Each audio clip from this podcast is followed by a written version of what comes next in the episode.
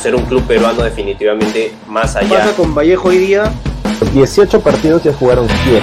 O sea, uno si no perdimos dos puntos. Con mayor juego, con mayor... Todo esto en Radio Abda.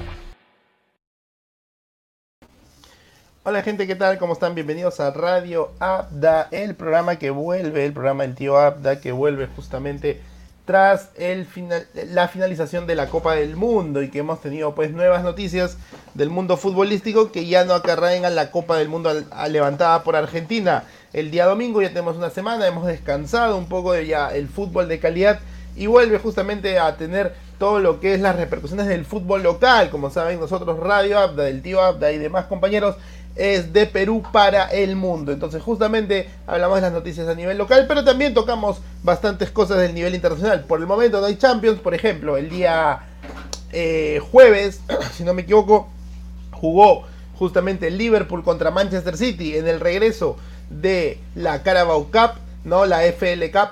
Y ganó el Manchester City por 3 a 2 en los octavos de final de la Copa, dejando a Liverpool sin chances de este torneo. Pues Manchester City continúa sin Julián Álvarez, pues que sigue de vacaciones por ser campeón del mundo, pero con la con el regreso del androide Erling Haaland, el ex Borussia Dortmund metió el primer gol y automáticamente pues el, el fútbol de clubes ha vuelto. Y ha vuelto con creces también pues otras cosas que pasaron, Universitario de Deportes, el, el equipo crema, el más campeón de la liga peruana, ya tiene rival para la Copa Sudamericana, va a jugar contra Cienciano del Cusco, cosa que me parece muy injusta este tema de que hayan quitado los, partidos de ida y vuelta, teniendo en cuenta que la gran ventaja de, los equipos peruanos de, que no son capitalinos tienen justamente los diferentes climas o, este diferencias eh, geográficas que ayudan justamente al fútbol y a, la ventaja. En el caso, por ejemplo, del Binacional, Binacional juega también en la Copa Sudamericana y va a jugar de visita a partido único contra la Vallejo, ¿no? La Vallejo de el loco Abreu, el entrenador uruguayo que debuta justamente en este partido a partido único. Y teniendo en cuenta que Binacional tiene pues a Juliaca y la altura de Juliaca de su lado, no va a poder ser aprovechada. Si el equipo gana, recién entraría a la fase de grupos de la, de la Copa Sudamericana. Si mal no me equivoco, a menos que me hayan cambiado el formato también de ese lado.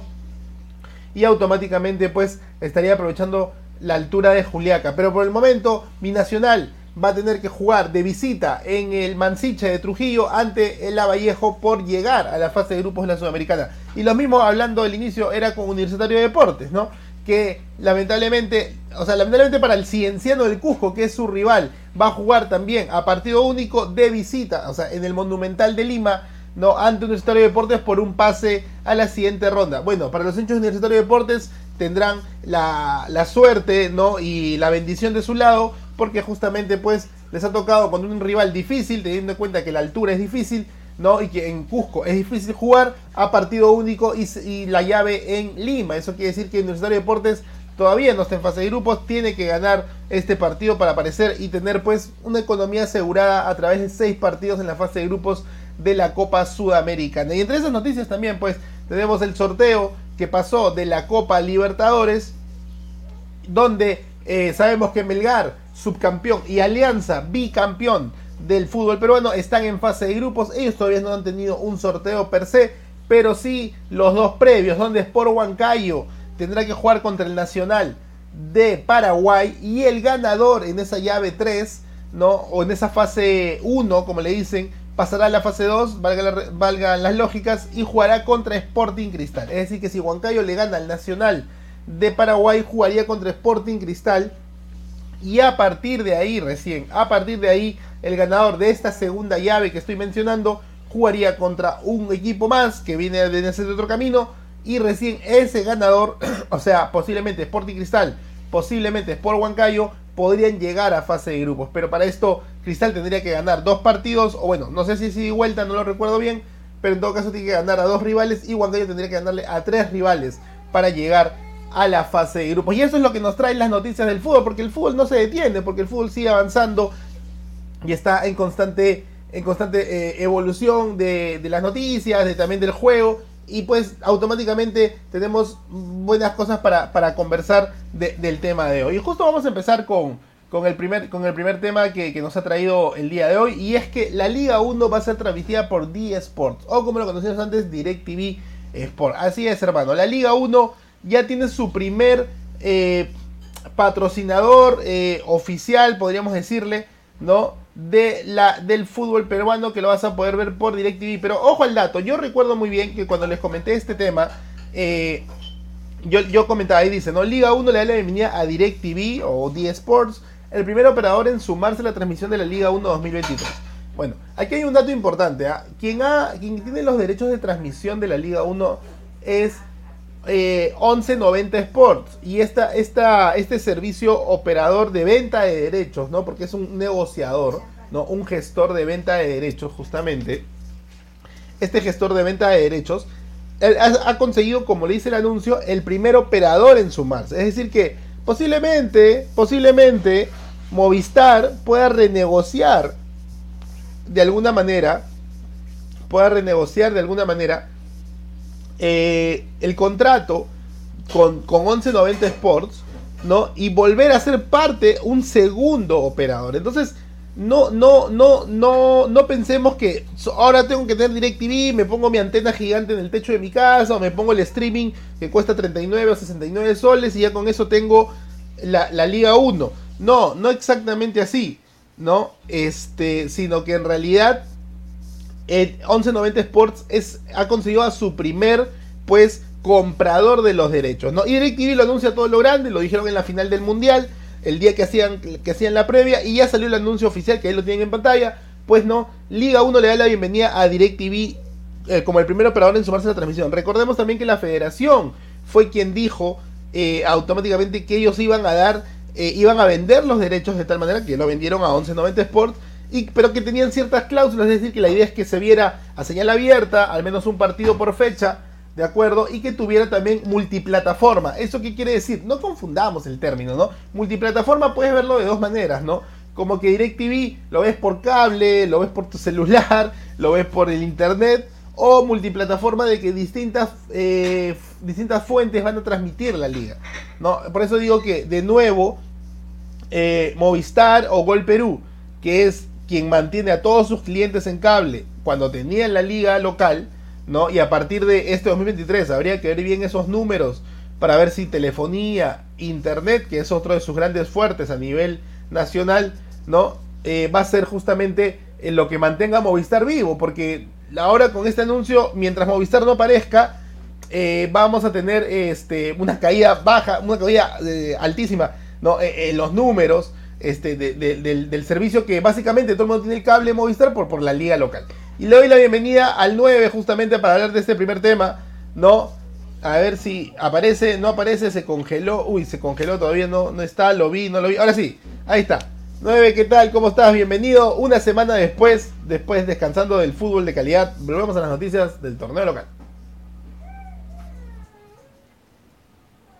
Uy, no, otra vez está el 9, está con lag, está con lag, no, no se escucha.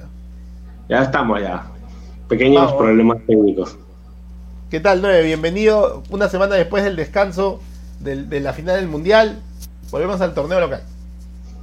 En esta ya, en, en este, los últimos programas de este año. No, bueno, muchas gracias a todos los que nos están escuchando el día de hoy. Bienvenido, tío Abda. Justamente te escuchaba en esta primera noticia que estás dando simplemente esperar que todo salga bien en todo lo que sean las transmisiones, que sea, como siempre decimos, que, que salga ganándose el público más que todo, que no sea tanto la, los intereses propios, la billetera, sino que el que gane es el público disfrutando pues de todo lo que es la poderosa Liga 1. ¿Qué, qué sensación te da el, el anuncio que declaraba a todos los que nos oyen de que es el primer operador en sumarse? y que esto abre las puertas a que otra vez Gol Perú pueda sumarse, porque al final quien tiene los derechos es una empresa que la federación ha pues ha negociado y al viejo estilo como vimos en el documental de, FIFA de Netflix, no Adidas era el que se encargó de todo y ellos eran lo que, bueno, uh, se fue otra vez el 9, está fallando, parece que está lloviendo mucho ya que ya regresó a, casa después de estar en Qatar por más de 20 días, este se le dio la señal, pero bueno, eh, como les decía, ¿no? Eh, ver qué cosas, qué cosas van a pasar, porque obviamente tenemos eh, algunos acuerdos entre clubes y, la señal de cable previa que transmitía la liga antes, donde justamente ya habían hecho eh, extensiones de contrato hasta el 2025 incluso. ¿no? Eh, Por ejemplo, el Universitario de Deportes por recibir una suma económica previa o como un adelanto de sueldo para ellos, para pagar una, un tema económico, había firmado justamente con Universi con, con, o sea, había hecho una extensión de contrato con Gol Perú, pero ahora la federación es quien le pone las cosas eh, a la U y esa plata Gol Perú solo se la va a cobrar porque dijo, oye, si no vas a usar la plata que te di por contrato, automáticamente devuélvemela, ¿no? ¿Qué crees ahí que pase con estos equipos que por un tema económico firmaron con una extensión de contrato con Gol Perú? No, creo que bueno, va a ser un tema que va a ser bastante extenso, sobre todo hasta el inicio de la liga. Creo que la, la batalla legal es lo que más va, a salir ahorita en este momento a flote. En el tema de los contratos, ver si hay algunas cláusulas, ver si hay al- algo que puedan hacer los clubes, sobre todo en un club universitario, pues donde la plata no es precisamente algo que sobre. Entonces, este, me parece que vamos a tener un- una batalla legal muy importante por el lado de, de saber quién se queda pues con los derechos, si van a ser compartidos, si van a ser totalmente de DirecTV, si en todo caso si entra Gol Perú, porque como bien decías, cuando pone el primer operador da pie a que entren más, y vamos a ver pues si al final terminan siendo tal vez de locales uno, de visitas otro, tal vez como es la selección con lo que es América y Latina, o si simplemente va a ser para algunos equipos DirecTV y para otros este, Gol Perú. Sí, de hecho, hay, todavía hay cosas por, por, por esperar eh, cuál va a ser los resultados de, de- esta, de esta negociación, ¿no?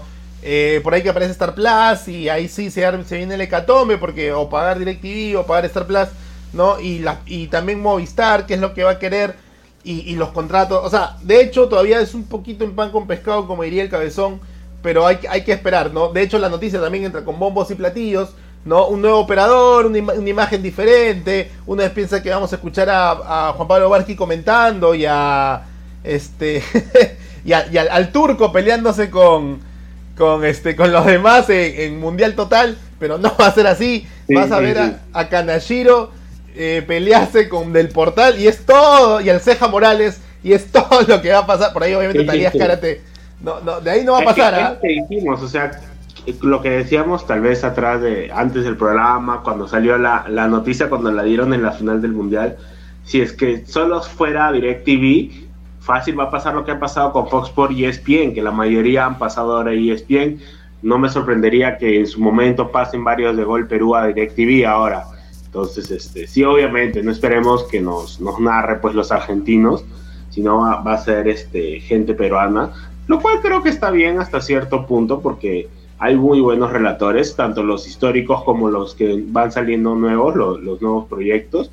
Entonces creo que por ahí va el tema de, de ver este el tema de los contratos, a ver quién rompe la billetera, vamos a ver, vamos a ver. De, de- de hecho, para traer nuevos fichajes o, o Gol Perú para retener.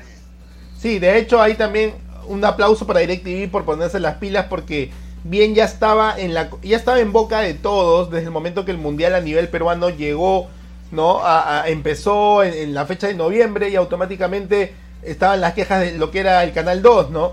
Y automáticamente Claro. DirecTV se metió en el bolsillo de la gente porque bueno, ah, DirecTV los 64 partidos y pues ni bien terminar el último partido que seguía teniendo DirecTV, pum, te da la noticia y al más hincha, al más acérrimo, sin saber lo que va a pasar, porque como tú dices, oye, ahora te pones DirecTV y solamente puedes ver los partidos del Cristal, como aquella época, ya por el 2012, Claro, donde, le- donde DirecTV auspiciaba a Cristal en, en- en el frontis de su camiseta, ¿no? Y solamente podías ver eso, ¿no? Hay, hay que esperar, pero sí, gran, gran aplauso para ellos porque se metieron en la coyuntura eh, eh, al, al- al fútbol, al fútbol peruano, ¿no? Y vamos a ver ahí qué sucede. De hecho, es, es lo, ¿cuál te gustaría ver a ti 9? Este, ¿Te gustaría ver toda la liga por DirecTV, así como la Premier League? O, piensas que alguien más entraría que dirías, este me gustaría verlo aquí también?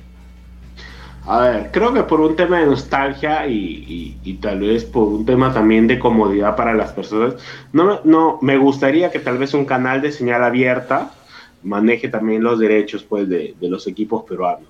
Obviamente creo que, por ejemplo, para un tema internacional, me parece que, que sí está bien que sea, digamos, en- en un sistema cerrado, en televisión cerrada. Pero me gustaría, por ejemplo, tal vez un América, un este un Latina, me parece una TV o, o, un Panamericana, pues, ¿no? Como aquellos tiempos de nostalgia que, que, siempre decimos, siempre está bien tener un poco de nostalgia, pero creo que definitivamente el, el, gran, o sea, el segundo gran partner, el segundo gran operador, creo que va a terminar siendo pues Movistar. Me sorprendería si no es, si no lo es. Creo que va a ser, ahí sí sería la bomba de decir, ¿sabes qué? Movistar te queda sin Liga 1. Sí, y, ahí como digo, las ventas de, los clientes de mucha de, de, de, Movistar, muchos de ellos a nivel nacional caerían. Como dato importante, que es lo que menciona el 9 también, es que eh, DirecTV anunció esto como que celebramos la alianza de distribución con DirecTV y la Federación Peruana de Fútbol, el primero en sumarse al plan estratégico que tiene como objetivo central amplificar la emoción del fútbol y exposición del fútbol peruano. Interesante vitrina, ¿no? A través de DirecTV que entiende justamente la vitrina del Mundial. Pero, pero, pero, pero, al 21 de enero, que es cuando iniciaría en la Liga 1, o sea, el 21 de enero del 2023, hay 8 equipos que firmaron una renovación antes de esta noticia con Gol Perú, ¿no? Que son la U, Alianza, Cienciano, Municipal, Boys, Binacional, Melgar y Cusco FC. ¿No? Yo creo. ¿Pero Boys sigue en primera? No lo sé, hermano, pero al menos ya tiene, ya firmó, tiene la plata de. Te veo con la rosada, te veo con la Sí, rosada sí, ahí. ahí. Vamos ahí, vamos ahí. Con la misilera, con la misilera. Sí, va, estamos ahí hinchando por un club que no sabemos si va a seguir en primera. Entonces, Sí, bueno, sí. descarta el Boys, pero tiene 7 equipos de los 16, si no me equivoco, ¿no? Participantes en este año. Este. Qué bueno. Ahora, yo le conversaba justamente con, con mi esposa de esto, y ha- hay un beneficio, ¿no? Si estás en Cusco, Huancayo, Piura, eh, Andahuaylas, y pones tu antena automáticamente DirecTV, la señal es impecable, porque no tienes eh, más que cerros. decir justamente, o sea, me parece que en provincia tiene mejor señal, inclusive DirecTV, que el mismo Movistar. O sea, Claro, porque es por cable de poste a satelital, pues, ¿no? claro. Claro, más allá de que tengas que tener la, el tema de que tú te instalas tu antena, como, como bien dices, pero es una señal limpia, si podemos decirlo de alguna manera. No, y eso podría sumar mucho. Pero bueno, 7, contando el Voice, 8, tiene un contrato con, con Gol Perú, con un, y como le decía, mientras estabas conectándote, a la ULA adelantaron plata incluso para pagar una deuda más de las que tiene con Gol Perú. Entonces, ahí está la billetera de Alianza diciendo, bro, yo ya te presté, ¿cómo es entonces? ¿Por qué te vas a ir? Vamos a esperar a ver qué nos traen las siguientes noticias. Por ahí que en el especial de fin de año ya tenemos más cositas. Pero bueno, seguimos avanzando con el tema 9. Esto lo dejamos ahí en stand-by. Bienvenido una vez más tras una semana. Y ahora sí, el adiós, ¡Ay! ¡Ay! el adiós de JF17. ¿No? Jefferson. Tenemos ahí, vi- vi- vimos la entrevista de que le hizo su amigo Oscar del Portal. Este, bueno, de hecho, me da la sensación de que es como Tito Silva haciendo la canción del bebito Fiu Fiu y mil años después siendo recién cantada por Ibai Llanos y Bad Bunny. Tal vez a nivel mundial no resuena tanto, pero a nivel local es una noticia muy importante tal vez. Y perdemos, sinceramente, sinceramente, re sinceramente, a uno de los mejores de los últimos, del último tiempo en la selección y es muy posible que no aparezca otro así en tiempo. ¿ah? Sí, definitivamente, creo que... A ver, vamos a... Como yo siempre digo, uno siempre tiene que separar lo que es el futbolista de la persona. Como futbolista, Farfán ha sido, el- para mí, el mejor de los que he visto. De todos los, de todos los peruanos que he visto, el mejor.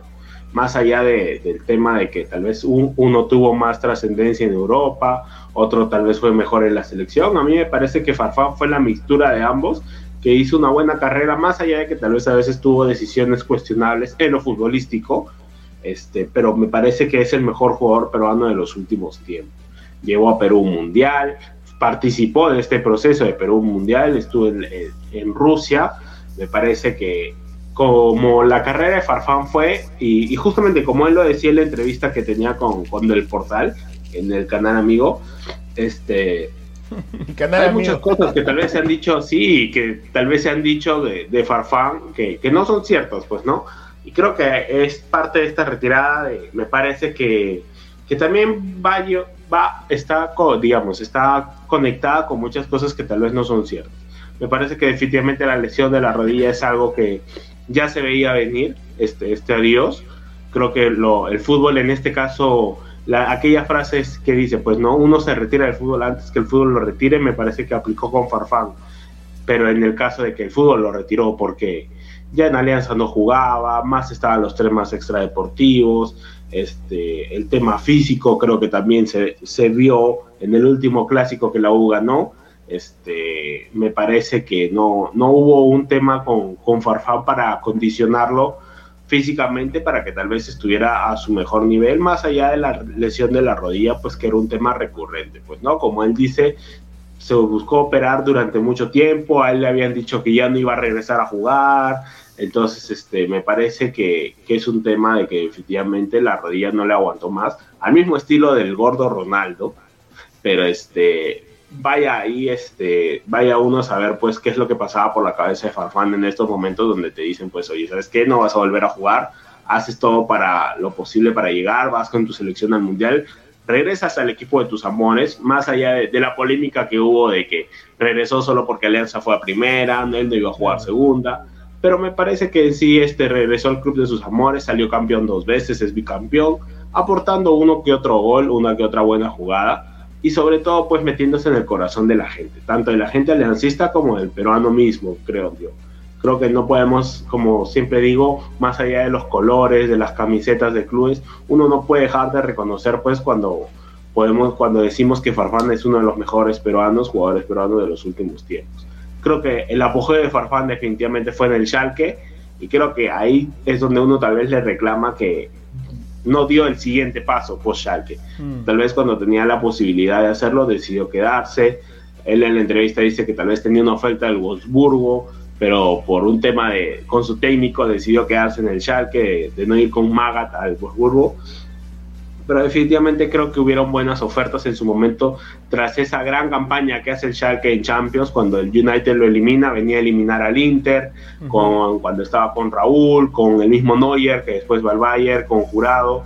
Entonces creo que ahí es cuando tal vez es, es la única piedra que yo creo que puede tener Farfán como para decir que le faltó ese escalón para llegar a la élite total pero después es una carrera muy buena, me parece, más allá de que los últimos clubes tal vez a nivel futbolístico tal vez no fueron los mejores, pero bueno, pues no, ya está en cada uno pues qué decide hacer con su vida. Y me parece que pues perdemos un gran jugador a pesar de que ya tiene su edad, me parece que podía seguir aportando todavía algo en la selección. Y hay una, me quedo con el último comentario para, para empezar mi, mi, mi, del, del retiro de Jefferson. Y es que hay una pequeña diferencia entre quien todavía está jugando como Messi o Cristiano y es que a Farfán, como el gordo Ronaldo, el fútbol lo retiró un poco antes con tanta lesión y ahí es donde más o menos no podría, o sea, podría aportar a nivel de calidad, a nivel de experiencia, pero posiblemente no tanto a, nivel de, de, de, fuste futbolístico, ¿no? De, como un buen sparring, porque lamentablemente puede romperse o desgastarse rápido. No quito, y acá regreso la memoria a todos los que nos oyen, aquel partido contra Argentina, justamente por, por las eliminatorias, hoy el campeón mundial, ¿no? Que Farfán estaba suplente, venía de media lesión, Gareca lo convoca, ¿no? El partido en Lima, y entra, y la primera jugada que hace en una diagonal es generar un penal, ¿no? Y que bueno, lamentablemente hoy el renovado Yosimar Yotun del Sporting Cristal automáticamente la falla y la manda al mejor estilo de Harry Kane. Así que Harry Kane, no te creas, Yotun ya lo había hecho antes, ¿no? De esa manera. Pero lo que sí eh, hace pensar esa experiencia que Farfán tiene para generar ese tipo, ese tipo de jugadas muy, muy interesantes. Por el lado de, como tú mencionas, yo también escuchando la entrevista, hablaba justamente del tema de Félix Maga, de que porque fue quien firmó por el Wolfsburgo, no sé si fue la mejor decisión no, no irse a él, porque él dice, que Maga sí lo había pedido, pero tenía también roches con él. Tal vez hubiera quedado rutilante y hacer el Pizarro Style, ¿no? Pimponear en la Bundesliga con tal de, que también lo hizo Carlos Zambrano de alguna manera, con tal de mantenerse en la élite. La diferencia entre otros jugadores y el único que creo que lo supera en mentalidad es Claudio Pizarro. Porque Farfán sí logró mantenerse en Europa hasta el momento que realmente él mismo dice y le dice en la entrevista, ¿no? Con el jeque árabe del Al, Al Jazeera, ¿no? Creo que cuando firma y, y de alguna manera él dice que lo necesita y él justifica ahí que nuestros mejores jugadores de la selección actual juegan en Arabia, pero ahí es lo que tú, regreso a tu comentario, ¿no? Firmar por un equipo árabe, yo sé que estaba medio roto también él, ¿no? Y el árabe lo quiso. Sobre mantenerse en la élite es un traspié que le cuesta y que lamentablemente genera como ejemplo, ¿no? Para los jugadores hoy, nuestros mejores jugadores de selección, ¿no? Porque eventualmente Valera, ¿no? Cueva y Carrillo mantienen esta economía superflua para sus bolsillos, cosa que me parece súper válido, chamba es chamba, pero pues nunca vamos a ver este siendo reconocidos en un comercial de, algún, de algún tipo de marca deportiva más que no sea Wallon tal vez o, o, Duraznito o eso o, eh, todo el día cool esa tontería que se toma no y, ahí es donde yo creo que Farfán no termina siendo va a caer toda la toda la todos los auspicios de pool ya se han acaban de caer en este momento. vetados. Échale échale échale compra compra este watts. Compra, sí sí. Pero es lo único que, que yo le creo. Ahora me parece que Farfán comentaba que él tiene una propuesta del Betis, pero que el PSB pues termina siendo más jugosa. Y lo mejor que le puedo pasar a Farfán ahí para mí es tener a Gus Hiddink como entrenador, que después, si mal no me equivoco, venía de ser cuarto lugar con este, o era antes con, con Corea en el Mundial del 2002, ¿no? Yo sé que hubo polémicas. Venían de ser, venían de ser. Yo sé que hubo algunas polémicas, ¿no? Como que yo sé lo de Italia, España, eso también la FIFA no, la FIFA también pues se pone muy, muy, muy ahí, muy viva, ¿no? 20 años después pasa lo mismo. Exacto. Nadie le regala seis penales a nadie, ¿ah? excepto Argentina. Pero bueno, a nivel lo que reconozco es que la escuela holandesa como si sirve. No importa que no hayan sido campeones. No importa que hayan sido tres veces campeones. La escuela holandesa repotenció, o sea, sacó a relucir al Farfán que tú lo escogías en la PlayStation 2 cuando jugabas con el PCB. ¿no? Y era un PCB, si no me equivoco, de. Ah, no me acuerdo, estaba Jisung Park, que después se fue al, al ah, Manchester. estaba Goku, estaba Chris, estaba este. Van Bommel. Van Bommel, estaba. Bueno, después llegó Benegoro Hesselin. Estaba, el, este el, mexicano. ¿Salcedo puede ser? Sí, Salcedo, Salcedo, Carlos Salcedo. Sí, sí. Eh, Giovanni Van Bronhorst. Claro. O sea, había una mixtura, ¿no? Sí, sí. Lo repotencia definitivamente creo que fue el, el mejor Farfán, me parece, junto con el de la última temporada, una a la antepenúltima temporada del Schalke. Me parece que son los dos Farfán Prime, si podemos decirlo de alguna manera. Pero sí, definitivamente creo que, como él dice, la, la, digamos, la piedra en el zapato de ese PCB, pues fue esa, esa semifinal con el Milan, pues, ¿no? Que lo terminan perdiendo solo por un gol, que es el gol que, le, que les hacen en casa, pues, ¿no? Es la final que el Milan empata. No, 2005, claro. Empata. La, la que pierde en Estambul. Sí, sí, sí. Ay, ay, ay. Y dos años después la gana el Milan. Ya hablaremos de cuando regrese la Champions en un mes. De que estas historias del dolor de las cosas, ¿no? Pasó, Pero bueno. Justo este año regresamos a Estambul. Vas a ver. ay, ay, ay. Por la revancha. Ay, ay, ay. Liverpool-Milan. Bueno, Liverpool que comentaba que había sido eliminado el día jueves nomás de la Carabao Cup ante el Android de Haaland, uno de los jugadores que tal vez nos perdimos la oportunidad de verlo en el Mundial. Pero para cerrar el tema, Farfán, rápidamente, ¿cuánto pierde Perú? Porque nosotros somos nostálgicos, el peruano es nostálgico. ¿Cuánto pierde Perú sin Paolo y sin Farfán en la selección que ya estaba renovada, pero que otra vez sentimos que hemos regresado a esa época que no teníamos a un referente, ¿no? No, claro, definitivamente creo que a nivel selección se pierde mucho se pierde a alguien con mucha pegada, se pierde a alguien con un buen juego de pies, alguien que sabía romper líneas con su físico. Me parece que Farfán, este, difícilmente hasta ahora no veo un, obviamente siempre las comparaciones no son buenas, pero no veo todavía un jugador del estilo Farfán, más allá del físico, sino del estilo Farfán. Me parece que por ahí pues, siempre podemos decir este, que él fue el 10 de la calle, el 10 de la gente, y sí, pues no, sea, creo que fue el 10 que ha sido de los últimos años el que más conectó tanto el fútbol como lo, lo extradeportivo. Más allá de que a veces salía el tema de los ampais, eso ya es, es esa parte, eso es la persona en sí, como siempre lo voy a decir, una cosa es el futbolista, otra cosa es la persona. Uno debe criticar como, como lo que hacemos en este programa, netamente lo futbolístico. Ya lo extradeportivo es, se encargarán otro, otras personas, ¿no? Entonces creo que por ahí pierde bastante la selección creo que en los últimos años también fue un tema bastante de discordia, de que si no iba es porque este, decisión de Gareca, si iba era porque era su consentido. Entonces creo que por ahí va el tema con, con Jefferson. Definitivamente va, ha dejado huella. Es, no, es, no ha sido un jugador más en el fútbol peruano ni en el fútbol internacional. Ha dejado la valla alta. para los que van ahora tanto a Alemania como a Europa, pues, ¿no? Creo que conseguir lo que ha conseguido Farfán no es algo fácil. Como tú dices, tal vez a nivel de clubes, quien el único que lo puede superar es Claudio Pizarro, pero me parece que aún así este, lo que consiguió Farfán, como siempre digo, alineando tanto clubes como selecciones, es algo que tal vez hasta ahora yo no he visto que algún otro jugador peruano lo haya conseguido. Pregunta final, siendo el segundo mejor goleador de la selección, ¿es Farfán mejor que Paolo? Sí, definitivamente. ¿Tiene todo para, hacer? ¿Por, por posición o, por, por todo lo logrado? Por, un global, definitivamente. Creo que lo que aportó Farfán, sí, obviamente Guerrero ha aportado los goles, ha aportado, digamos, el carácter, es el, ha sido el último capitán de la selección. Este, pero definitivamente creo que lo que aportaba Jefferson este, es diferente. Me parece que Jefferson aportaba desde la organización, desde el manejo del grupo, como siempre digo, más allá de lo extradeportivo, me parece que lo de Farfán es mucho más, este, me, tiene más mérito para mí lo de Farfán que lo de Guerrero. Obviamente siendo Guerrero uno de los goleadores, y no el goleador del equipo. ¿Cuánto, cuánto, ¿Cuánto nos duele no haberlos visto en realidad en esa combinación al 100%? ¿no? Nunca vimos un 10 y un 9.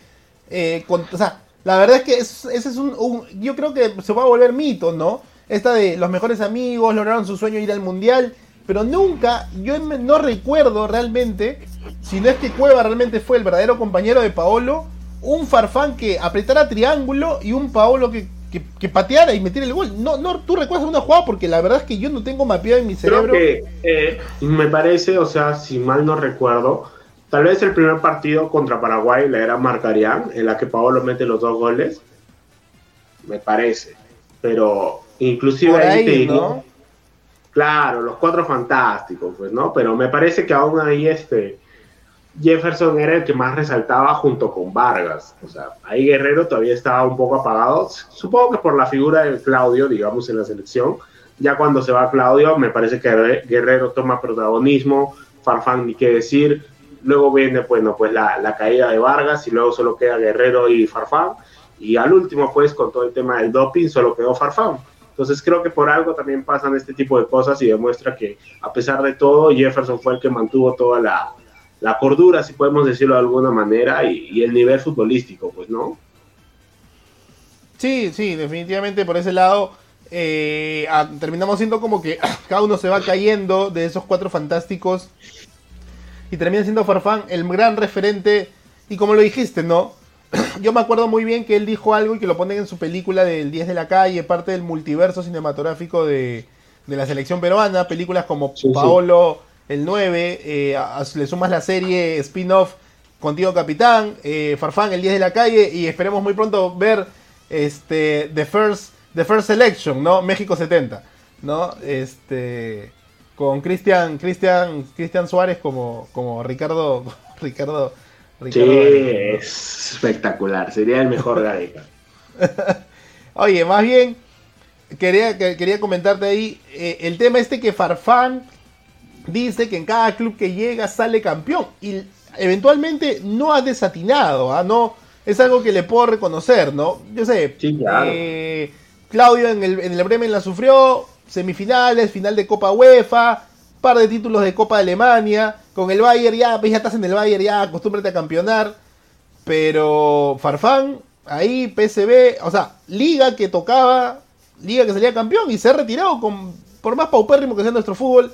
O sea, alianza de la mano de Farfán o de la mano de Hernán Barcos, pues ahí está campeón, ¿no? Y eso es, es, es justamente lo que suma. Pero bueno, vamos a, a ponernos ya para el cierre del programa. Ajá poquito de. Extrañamos al ingeniero, ¿ah? lo extrañamos. No, no hay caso que no. Dijo que se iba a conectar, ¿no? Dijo, dijo, dijo, no me han pasado el link, seguro. Sí, sí, se puedo dormir. Bueno, te dejo a ti una primera parte porque vamos a hablar justamente de lo que dejó el mundial. Y aquí te pongo un ratito 9 a ti. Mientras veo un temita tu percepción de lo que dejó, justamente. el 11 que dejó la Copa del No, bueno, a ver, este, creo que ya después del Mundial, este ha sido la noticia más importante de los últimos días. Me parece que es un 11 donde podemos ver una mezcla de lo que han sido los mejores jugadores de este Mundial, comenzando por el arquero Livakovic, creo que hizo un gran Mundial, más allá de que tal vez Croacia no llegó a la final, este, pero las atajadas, tanto en los penales como en los partidos mismos, dejaron a un Croacia bastante cerca. Creo que el partido, sobre todo es contra Brasil, tuvo una, una, gran actuación con muchas atajadas, sobre todo bastantes debajo del arco, más allá del gol de Neymar. Y bueno, en los penales demostró también ser un arquero penalero. No hemos puesto al Dibu Martínez porque nos parece que tal vez el Dibu a nivel de juego de 90 minutos tal vez no fue tan destacado como lo fue Livakovic, más allá de que en los penales fue eh, el arquero más determinante.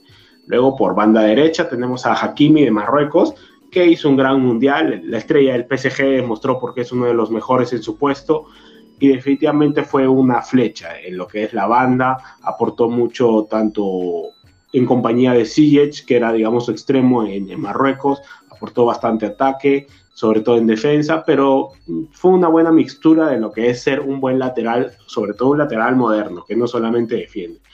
Tenemos dos defensas, línea de, con la línea de cuatro, Upamecano de Francia y Graviol de Croacia. Upamecano demostrando por qué está en el Bayern, definitivamente una de las grandes irrupciones en defensa del fútbol mundial. Uno más del fútbol francés, donde tiene, bueno, pues como siempre hemos dicho, Francia maneja equipo A, B, C, D. Y Upamecano creo que este fue su mundial, más allá de que tal vez la derrota en la final pueda hacer la mancha lo que ha sido este mundial para él pero tuvo grandes, este, grandes cierres, grandes intercepciones, una justamente en la final del Mundial. Entonces me parece que fue de menos a más como toda Francia. Lo de Gabriel, bueno, pues creo que es para todo el mundo ha sido la, la gran sorpresa. El defensa del Leipzig, que ahora dicen que ya está en la mira del Chelsea, que ya está casi fichado, ya está todo hecho. Pero veremos pues qué pasa siempre en el mercado de pases, que siempre nos depara sorpresas de último momento pero ha sido uno de los mejores defensas con el mayor número de intersecciones, de despejes. Es un jugador fuerte por arriba, fuerte por abajo. Me parece que tiene todo para ser un gran dominador de fútbol mundial en lo que es defensa. Luego en banda izquierda tenemos a Teo Hernández, que recordemos que empezó justamente por una lesión de su hermano, una lesión desafortunada que lo deja fuera del mundial. Y bueno, pues tal vez este creo que lo de Teo va por un tema de seguir la, la, línea de lo que ha sido en clubes, tanto con el Milan, ahora con Francia. Me parece que ha sido un lateral que cada vez este, sabe atacar mucho mejor de lo que defiende. Claro, pues también teniendo a Mbappé en su banda, creo que más tiene que pensar en defender que en atacar, pero definitivamente, como decíamos, lo de Teo me parece que también fue de menos a más. Creo que tal vez en la final del Mundial no fue uno de los mejores, inclusive sale cambiado por Camavinga, que después es uno de los que, una de las figuras del partido de la final para Francia. Y eh, en el medio campo tenemos línea de tres, comenzando por la experiencia de Luka Modric, creo que fue el mundial de Modric en lo que ha sido Croacia, si bien, como decimos, no llegó a la final, pero fue uno de los mejores jugadores de este, de este equipo, que le vale para ser parte de nuestro once ideal de, de Radio Abda, en este caso de Radio Bufagol, pero me parece que lo que ha hecho Luka Modric es para, para tener en cuenta, sobre todo por la edad que tiene, o sea, sabiendo que ya son sus, tal vez sus últimos años, que ha sido tal vez tu último mundial, si es que no lo fue, este, me parece que destacó bastante en lo que era la entrega del balón, siempre balón, siempre al pie, no, no se la quitaban, y me parece que por eso es parte de este equipo. Luego tenemos a Enzo Fernández, el mejor jugador juvenil, la irrupción del fútbol argentino, venía de ser figura en River, ahora en Benfica también en los primeros partidos demostró gran nivel, terminó primero con el Benfica en fase de grupos de Champions, o sea, dejando atrás al PSG y a la Juventus. Y definitivamente cuando entró en el partido con México no salió más y no tuvo por qué salir más. Se demostró que ahora es uno de los titulares indiscutibles de la selección argentina. Tiene pase, visión, juego por banda, también juego por dentro. Entonces me parece un gran complemento para lo que puede hacer Messi arriba con Julián Álvarez. Bueno, Griezmann, como también todo equipo francés lo hemos dicho que tal vez en la final no tuvo su mejor partido, pero me parece que a nivel de, mundial ha sido el mundial de Griezmann. Una vez, una vez más demostrando que es el, eje de Francia, más allá de lo que haga Mbappé arriba.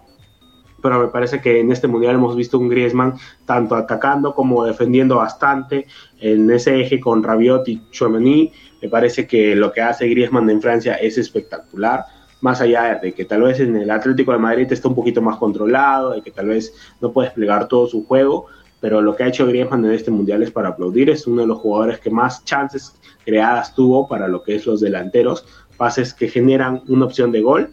Y arriba pues tenemos este tridente que fue el mejor del mundial. Comenzamos en este caso por Messi, el MVP del mundial. Hizo todo lo que quiso, apareció cuando debió aparecer, con goles, con asistencias, marcando, digamos, el camino de Argentina campeona. Se lleva un mundial tras la decepción de Brasil 2014 para demostrar que es el mejor del mundo, si es que ya no lo era, pero definitivamente creo que esta Copa del Mundo le da otro escalón más y otro trofeo más a la carrera de Lionel Messi. En la final, pues fue uno de los grandes jugadores, uno de los mejores jugadores del partido, metió su penal, metió un gol, en este caso el tercero, y me parece que y el primero definitivamente también, y, y luego ya pues es indiscutible que él fue su mundial. Por banda de izquierda tenemos un Mbappé, que sigue demostrando a sus 23 años que va a ser una de las grandes figuras a futuro. Metió tres goles en la final del Mundial, increíblemente es uno de los pocos jugadores que mete tres goles en la final del Mundial y no lo gana. Pero me parece que tal vez esta sazón que puede tener Mbappé se la puede cobrar revancha en el próximo Mundial. Creo que Francia va a tener equipo, como lo hemos dicho, para bastantes años Veremos si se queda en el PSG. Unos dicen que todo es por el tema del Mundial, que renovó. Veremos si ahora en este mercado de pases. Difícil creo que salga, pero siempre está la sombra del Madrid ahí a, la, a la casa de Mbappé. Definitivamente creo que es un jugador que tiene para explotar mucho más. Junto con Haaland van a ser los grandes dominadores a nivel de ataque del fútbol mundial en los próximos años. Y bueno, de centro delantero tenemos también a Julián Álvarez, otra grata sorpresa que viene de, en este caso del City de Pep, siendo figura en River, estuvo todo este año, está todo este año ya eh, en, en, el City, veremos si logra la continuidad, que siempre decimos un poco difícil porque tiene un tal Haaland ahí como titular, pero en lo que es el Mundial definitivamente ha sido el Mundial de Julián también, una de las grandes apariciones, porque como recordemos que el titular era Lautaro, justo en el partido contra Arabia comenzó Lautaro, más allá de que tal vez Lautaro no tuvo un buen mundial, esto lo aprovechó Julián Álvarez con goles, con chances, fue un gran complemento de Messi en esa línea de, dos, digamos, de dos delanteros arriba de Argentina, que tal vez no era algo que veíamos mucho en la selección de Argentina, sino siempre veíamos tres atacantes, en este caso fueron dos, eh, el sistema de Scaloni, y lo hizo muy bien, tiene gran pegada, tiene ese, podemos decir, ese delantero que el gol se le da fácil, ¿no? No es difícil que marque goles el gol siempre se le da y definitivamente pues lo que va a hacer Julián en los próximos años va a ser muy visto y sobre todo pues una grata aparición para el fútbol argentino.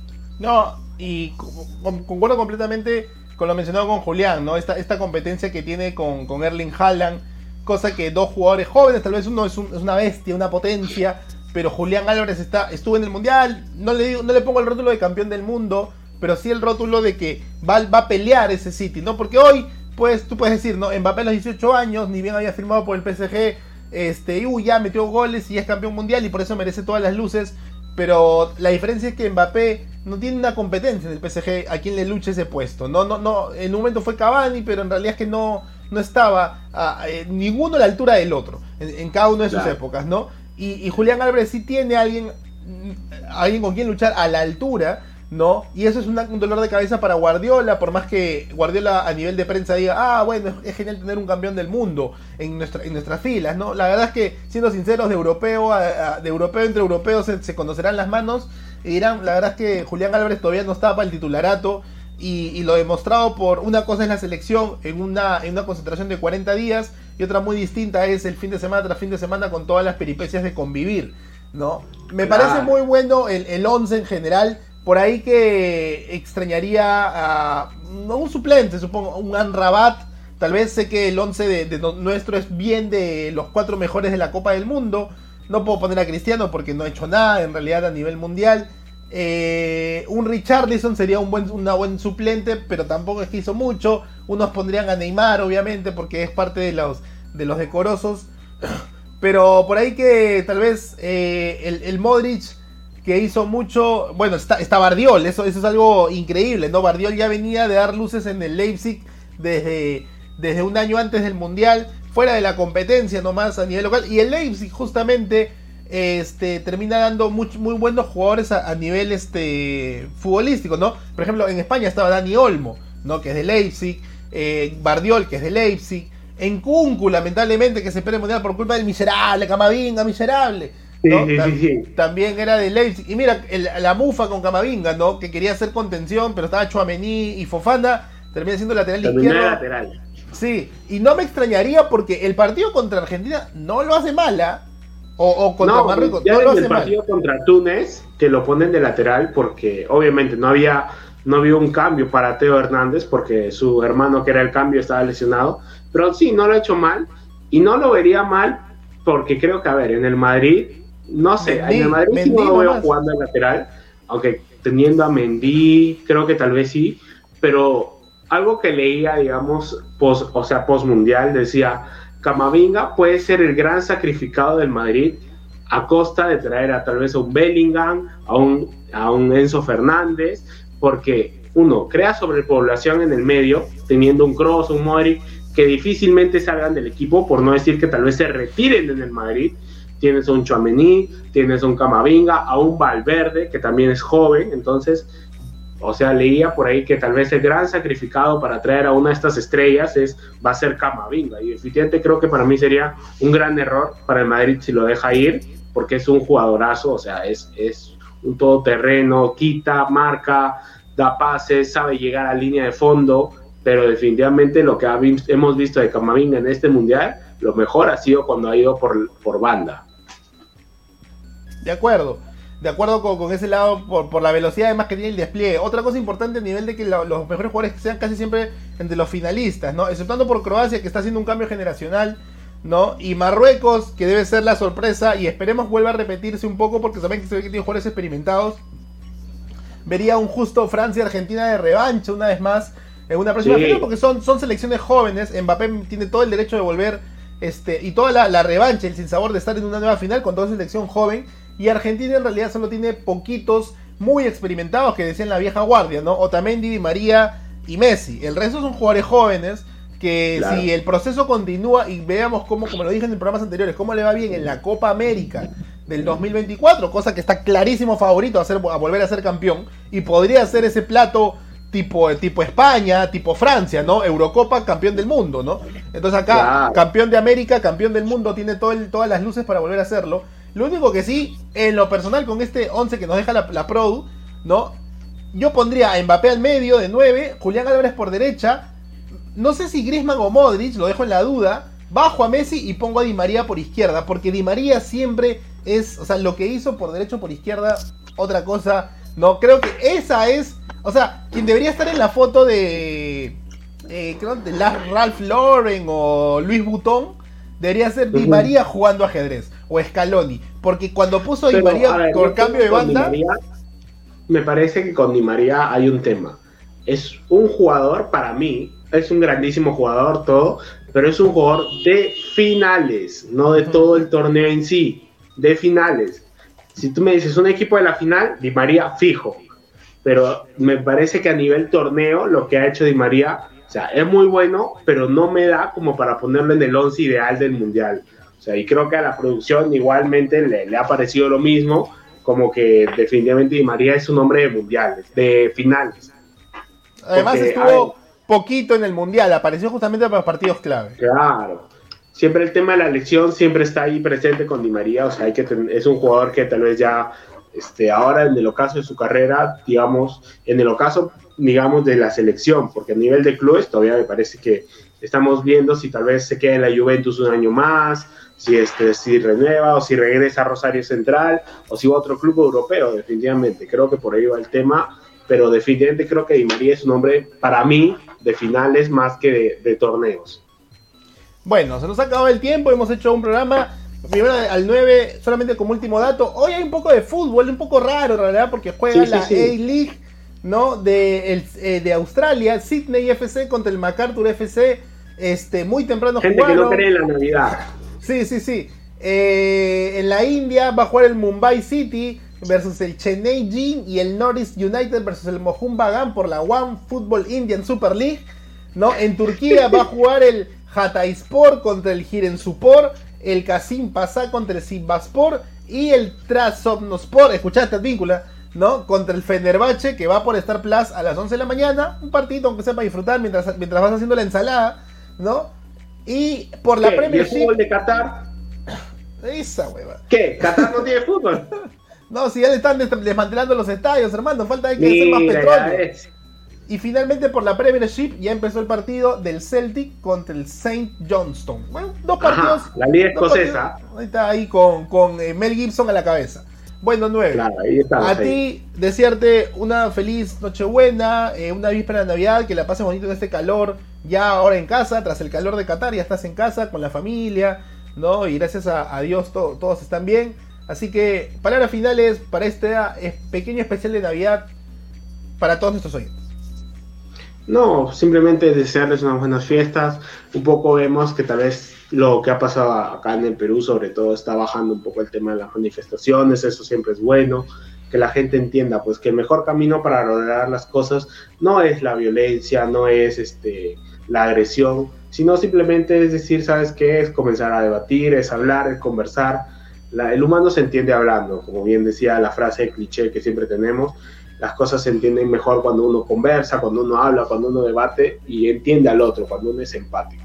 Entonces, nada, simplemente para esta Navidad, esperar que todo salga bien a nivel este, personal, a nivel de, de grupo, digamos, como Radio Apla, que nos vaya mejor, que este año ha sido muy buena en este regreso que tuvimos pues por, por el Mundial, como siempre les decimos, la idea es estar ahí, estar siempre dándole al programa con todo lo que es el tema deportivo, más allá de que tal vez sea fútbol peruano o internacional, pero definitivamente pues en estas fiestas desear que todo sea paz, unión, en estos tiempos un poco difíciles que hemos tenido, tal vez, eh, si lo digo a nivel personal, es la primera Navidad post pandemia que se vive como una Navidad como las de antes, pues, ¿no? Creo que los años anteriores o eran encerrados o era con muy poca gente, entonces me parece que esta viene a ser la primera Navidad post pandemia realmente como las de antes. Esperar que todo les vaya bien a nivel familiar, que siempre sigan unidos a sus familias, no, no dejen ese vínculo por nada del mundo y sobre todo esperar que cada año sea mejor y que este día sea de mucha felicidad. Gracias a ti, Nueve, por todo lo que nos has acompañado en este, en este mes de noviembre. Ha sido un mes de fútbol navideño con las vísperas justamente para la noche de hoy. Que la pases muy bien a ti, en casa, a la familia también. Un gran abrazo de gol para ti, para todos, para todos los que nos escuchan también. Por parte de Radio Bufagol, a través solamente del Spotify, que no quieren ver estos lindos cacharros, pero que sí les gusta escuchar estas lindas voces. No, estamos aquí para traerles justamente la noticia súper temprano, porque este horario nos, nos ayuda mucho, nos suma mucho y esperamos con ustedes también llegar cada vez a más seguidores. Gracias a todos los que nos están viendo en YouTube, a pesar de que no es en vivo, porque vemos que, la- que las reproducciones se están dando, ¿no? Tenemos cada vez eh, 16, 20 reproducciones, es poquito en comparación a, a Mr. Pitt y todo su elenco de chistosos, pero Sí, sí, sí. No, no importa, porque también queremos ser parte de ustedes y ustedes sean parte de nosotros. Ya vendrán sorteos cuando... Próximamente seremos el chinguirito peruano. vas a ver. no, no se olviden, no se olviden, estoy, estoy cansado de Messi, estoy cansado de Messi. ¿no? Entonces, un gran abrazo para todos desenmascarar, ustedes. Me despido de ti 9, me despido de todos. Mañana descanso, pues descanso. Hay que, hay que, el bitute, sí. hay que- pero el lunes 26, gente, ¿ah? 9, te espero ver, ahí te mando el link. No, el lunes 26 traemos, porque viene el Boxing Day de fútbol. Seguro hablaremos un poquito Sí, de la Premier League. Chau, chau, chau. Se viene para el todos. especial, el especial 22 momentos. 20 de fin de año con más gente, ¿ah? Tenemos que Sí, sí, ro- sí, romper las manos, aparezca romper las manos. Tenemos que Nuestros romper las manos. colaboradores, si podemos ¿Dónde llamarlos de está alguna el manera. compromiso? Menos el compromiso 2023, Sí, sí, sí. pues. Se cuidan bastante. Chau, chau, chau. Chau. Chao. Ser un club peruano definitivamente más allá. pasa con Vallejo hoy día? 18 partidos ya jugaron 7. O sea, uno si no perdimos dos puntos. Con mayor juego, con mayor Todo esto en Radio.